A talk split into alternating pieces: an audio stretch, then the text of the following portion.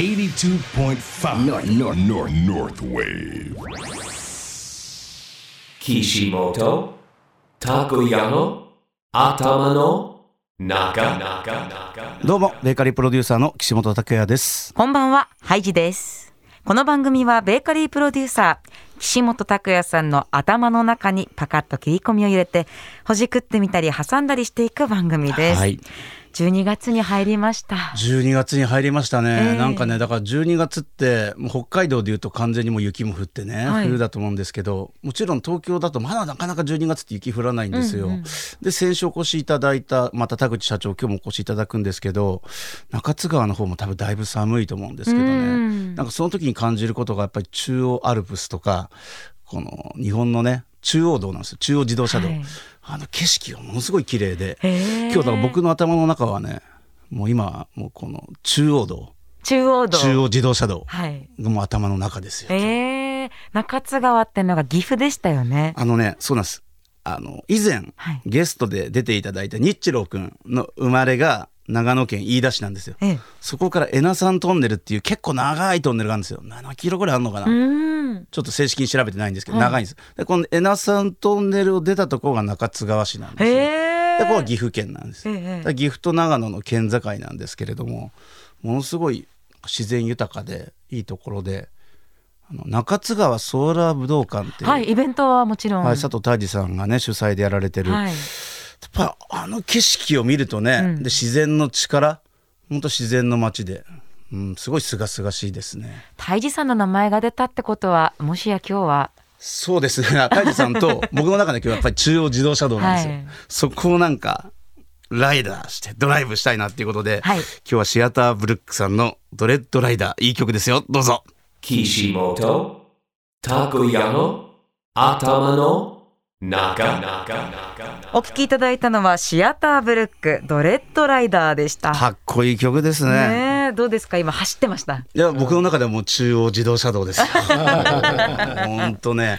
あそこあたり行くとやっぱワクワクするんですよね。エナザントンネルとか出ると、はい。やっぱり一気に東海地方に来たなっていう。でこの山里とかね、はい。自然とかまた晴れた日の爽快さとかここあたりを今日僕また田口さんにいろんな魅力をね聞きたいなとは思ってるんですね。はい、それで伺っていきたいと思います。今週も和菓子職人が作る創作スイーツ専門店、新記念堂の会長、田口和久さんお迎えしています。今週もよろしくお願いします。はい、よろしくお願いします。よろしくお願いします。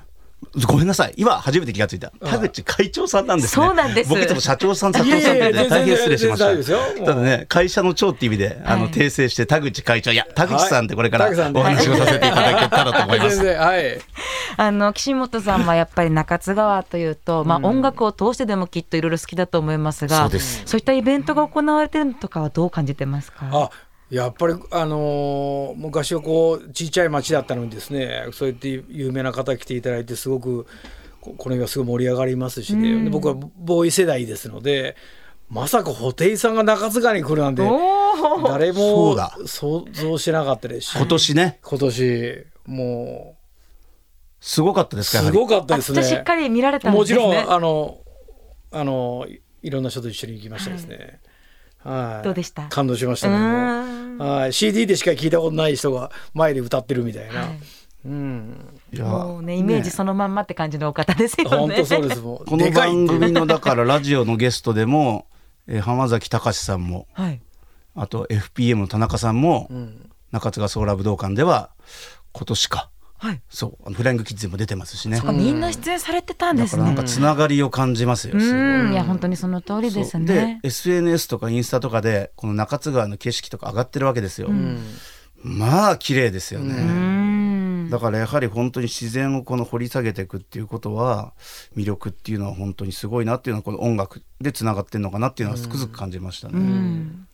先週は創作スイーツ専門店岐阜に実店舗があるということでお話伺ってただグローバルに展開されておりましてね社員の方のためのお話なんていうのも聞きましたけれども今日はその岐阜の中津川市私行ったことがないので、中津川についてちょっと詳しく聞けたらなと思ったんですけれども、ズバリどんな町ですか？あそうですね、はい。あのーちょうど4年後にあのリニアモーターカーの駅になりますし、まあ、これから多分発展していくなと。もう10万人近くなっておりますしうん。発展していくなと。で私が好きなのはこの島さんに言っていただいたこれ自然がとにかく豊かですと。で東京大阪名古屋のアクセスもすごくいいと。でエナサントンネルっていうのがあるんですけど、まあそれはあの韓国人の方とか中国人の方とかいろんな世界の皆さんに作っていただいてるのでそういう方がアジアの方々もたくさんいる街なのでまあいろいろこう、あのー感じれる街かなと。はい、私が今シンガポールにおるんですけど、ええ。シンガポールとちょっと似てるとこもあるかななんて思いますですね。お住まいシンガガポールなんですか？そうなんですよ。あ知らなかったです。ごめんなさい。一時帰国して。そうだったんですね。そうなんですよね。てっきり中津川にお住まいなのかと思ってお話聞いてました。中津川失礼しました。本社ですね。ええはい。そうだったんですね。あのシンガポールに在住ですけど昨日僕も一緒に飲んでお話をされると、バンコクにいる時もあればしドバイにいる時もあるしっていう感じですね。じゃあやっぱりいろんなところを見るからまたその地元である中津川のいいところというか、はい。魅力がわかるっていうのもありますかね。うんそうですね。うん。岸本さんは中津川に行くとどんな過ごし方するんですか？そうですね。僕実はこのゆっくり滞在したことはないんですけれどあも、ね。やっぱりこの自然豊かっていうだけで一気にやっぱり心が穏やかになったりとか、そこが魅力ですかね、だからその近くってもちろん中津川周辺の場所も結構いくつか行かせてもらってるんですけど、はい。もう全くそこにつきますようね。ん。だから今意外だったのがシンガポールって僕も何回か行かせてもらってて大都会に対してこの日本の素朴な原風景、うん。このギャップ感がいいのかなと思うと意外と似てるところもあるっていうのはね、逆に意外だったんですけど、はいはい。ね、いろんなところ見られてる田口さんだからこそこの中津川の魅力っていうのは大いに語れるのかなっていうのも思ってます。うん新規根堂さんみたいに古くからのお店っていうのもまだ残ってるんですか？あ、そうですね。あの本店だけが残っておりまして、はいはい。はい。あとはもうインターネット上に移したという感じですうね。ん、はい周りのお店の方とかっていうのはなんかこう交流があったりとか、町の方とこうつながりがあったりとかっていうのもあるんですかね。あ、そうですね。あの地元の皆さんのおかげでうちが成り立っておりますのへーで、いろんな関わりをさせていただいておりますですうね。い。いやー遊びに行ってみたいですけれどもまずはじゃあ本社にご挨拶に行った方がいいですね。そうハイジねだから今度はあのリニアができたら行けばいいんですよ。そうですよね。そう実際田口さん聞きたかったんですけど、はいこうやはり昔はねこの新幹線は逆にこの浜松の方じゃないですか豊橋浜松、この山の方を通るっていうの実際リニアがね、うん。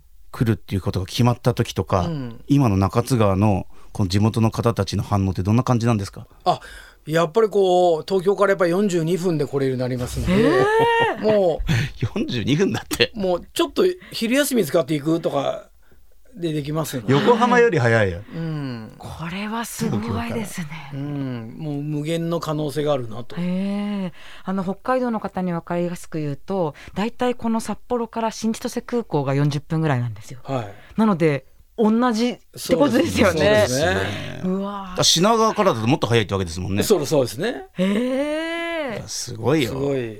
名古屋中津川も早い。じゅ長さ多分11分とか。11分すごいはい、多分。すごいねはい。本当にあの、まあ、住まわれる方も増えるかと思いますし、あの行く方遊びに行く方もこれから増えてくるわけじゃないですか、うんどんなことを期待されますか？あやっぱりこう中津川にはない海外の皆さんとか、うん東京とかこの北海道の皆様が来ていただくっていうのがすごく大事やなと思ってるんですよね。うんうんその時にあの自然だけではない僕らがなんか想像したですね何か新しいものも提供できるようなしていかなきゃいけないっていう。でこの度あの新キレドグループコンプレックスっていうビルをはい。作りましてですね、ええ。はい、そこの1階は木本さんとパン屋さんやります。岸本さんとパン屋そさうんこのと、はい。この友達関係でちょっと、あのお手伝いさせてもらおうかなと、はいう全然教えてくれなかったじゃないいですか。やいやちょっとあのお手伝いをね、はい。そうだからそういう中ではい。こう話し合いながらどういうのがいいのかなとか話をして、あ。ーそうなんです。じゃあちょっとこの辺で一曲お届けしてから、はい。その新しい岸本さんとのパン屋さんについて伺っていきたいと思います、はい。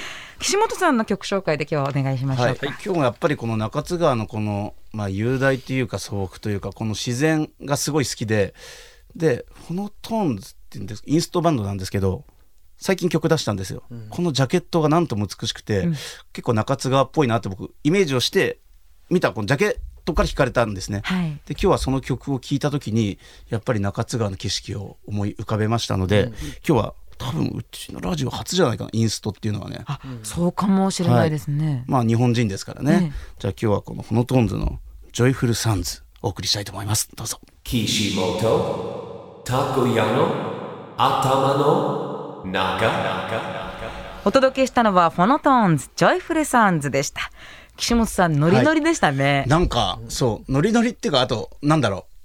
透明感あるじゃないですか、うんうん。なんかピクニック行きたくなったりとあかー。だこれこそ本当中津川で聞きたい、はい。あと中央自動車道ですよ、中央自動車道ハイジも今度いいから一回乗った方がいいよ。いやそうですね。僕大好きな高速道路ベストワンですよ、ええええ。岸本さんの運転でぜひ。ねあんまり運転上手じゃないんですけれども。そうだったんですね。はい、ただね見どころいっぱいありますんで、はい。中央道は。そうですね。じゃあそろそろ時は来たということで、先ほどのお話をしていただきましょうか。はい。岸本さんとパン屋さんをやられると、そうなんですね、はい。新しい挑戦の一個でですね。これはきっかけはどういったことからだったんですか？あもともとあのうちの幹部からですね、えーやっぱり食エンターテインメント企業をよりちょっとこれから成長させるためにはお菓子以外のことをやっていきたいっていうアイデアで、ままあ、女性の役員から出ましてで第一弾としまして今の栗の材料から化粧品を作って、まあ、シャンプーとかリンスとかワンちゃんのシャンプーを作って今中国のライブコマースで販売し始めましたと、はいこれ好調ですと。で第2弾として、えー彼女たちがあのパンを絶対やってみたいと。うん。でもうちにはそんなノウハウもなければ、えーだけど機材とか人間だけは180人ぐらいおりますのでだけどこれノウハウとかうんコンセプトとか、そこがわからないのでじゃあ、あのー会長がこうそういう方とご縁をいただいてくださいっていう指令だけ私に来ましたので、そこから私がいろんなこう探してしまって木本さんとご縁をいただいたいろんな社長からのご縁あのご紹介もありましてですね。それでやることになったと。そうですねなのでもうもともとやっぱりこの従業員さん主体でね、ええやっぱりこの作り上げていくっていうこととその中でこの僕も本当に僕がっていうよりも本当にここに対してまあ恐縮なんですけどこの友達として、えお手伝いさせていただきたいということともう一つはやっぱりこのパン中津川からやはり世界にこのパンを届けてるんですよ、うん。この冷凍ということで。でこの冷凍技術っても発達してますしその美味しさを届けるっていうことはやっぱり美味しいから喜んでいただくってことがもう僕にとっては一番のやっぱり本望なので、うん。そこに対してあのいろいろなアジア世界でやっぱり実際活躍されてる田口さんのものを僕も肌で感じたいという思いがありましてそういった意味でお手伝いと吸収っていうなんかこの友情関係から成り立つっていうのはすごい僕にとって大切なことだと思ってます。めちゃくちゃ楽しみなんですけれども、言える段階で今どのくらいまで進んでるものなんですか？まだまだ。まだまだ。まだまだ。なんですあのか、本当は昨日もだからこのお寿司を食べながらそういう話できたらなと思ったんですけど、はいまだそこに至らなかったですね。あらそうなんですね。じゃあ例えばですけれどもお店の名前とか、うん。メニューとかっていうのは本当にこれからという感じですか、そうですね。全くこれからです。へえ本当あくまで主体はやはり新規で動産がされるものなので、はい。このエッセンスとかねこのまあノウハウじゃないですけどそういったものに対してこの何ができるのかなっていうところ。あとはやっぱりこの中津川を基軸にこの世界っていうものに関してはパンっていうフィールド、うん。まあ、ロールケーキや栗きんとんでね。いろいろとたくさんの方に感動を与えているので僕らも一緒にやっていけたらなと思っておりますので、うん。だなぜ今この少しずつっていうかまずは今度田口さんと一緒に僕海外も行きたいなと思ってて、昨日実はその話をしてたんです、うん。ちょっと今度多分年内年明けからバンコクで会いましょうって話をね、うん。バンコクでも会社作られたんです、最近。ええあ本当に拠点というかね会社の中でもいろんなところで展開をしていますけれども、今までもすごいいろんなチャレンジをされてきたと思います、今ここからやっていきたいこととかっていうのは何かありますか？あそうですね。もう全部しゃべると365日ぐらいかかるので あのまとめますけど、えーもうとにかくいろんなことをやっていきますね。はい。はい。いろんなこと。もういろんな領域のことですね、はいい、ろんな仲間が今増えておりますので、まあ、彼らが活躍できるフィールドを増やしていくというのが大事かなと。モチベーションはじゃあそこですか？そうですね、あー。ええもいろんなやっぱ海外でやるといいこと2つありましてですね、はい。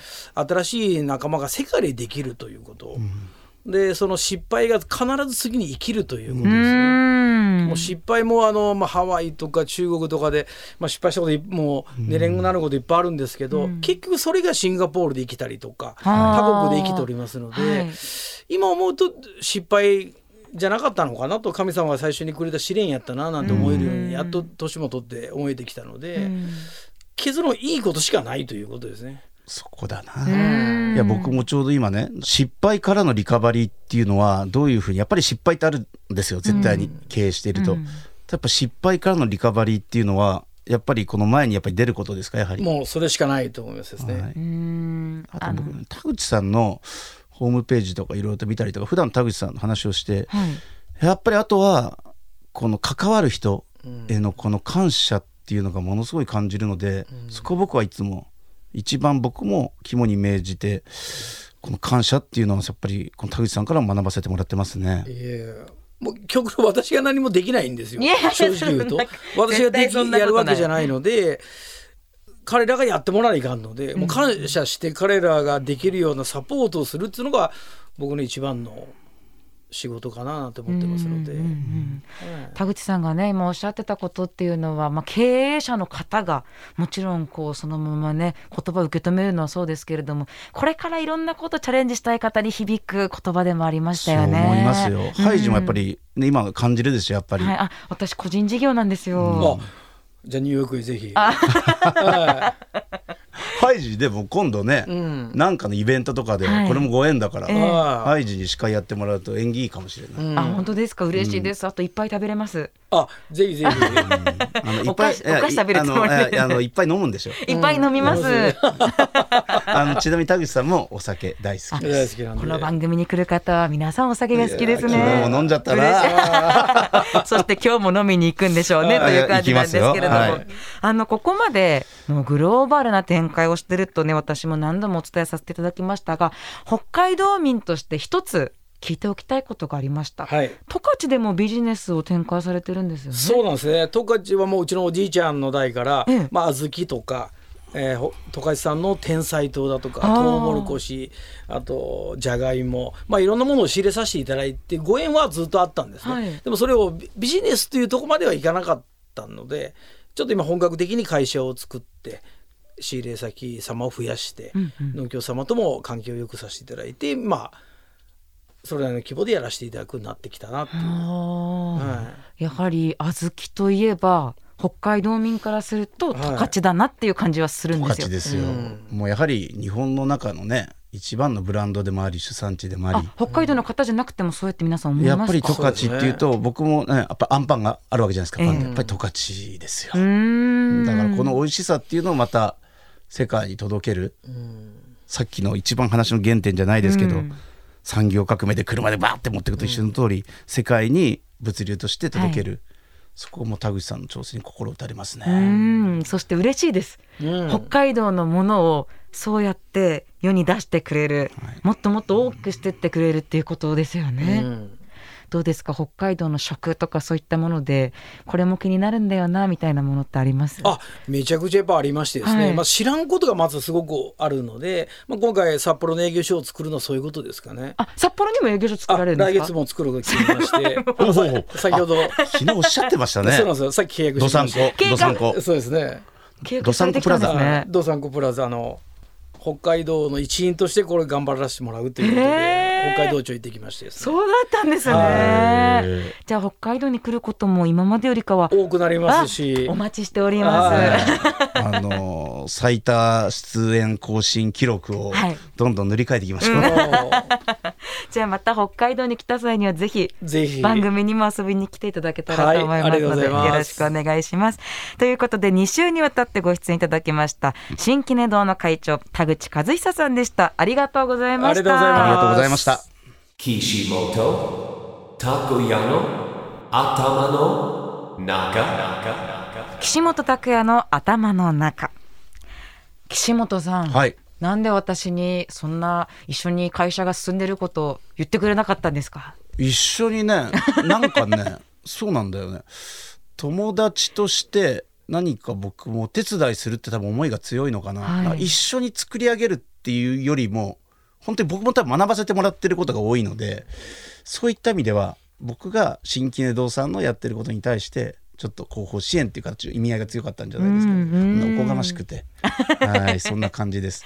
そしたらどんどん進んでいってお披露目できるタイミングでぜひ番組でも教えてくださいね。ぜひぜひ、はい。それがね多分あの、まあ、これからの僕もそうなんですけど僕と多分田口さんの新しいあり方なのかなとは思っております。うん楽しみにその先にやっぱでも海外とかねいろいろと見聞を広めて感動を届けていきたいですね。うん、ご報告楽しみに待っております。任せてください。はい、それではご挨拶お願いします。はい、それでは良い週末をベーカリープロデューサーの岸本拓也でした。ハイジでした。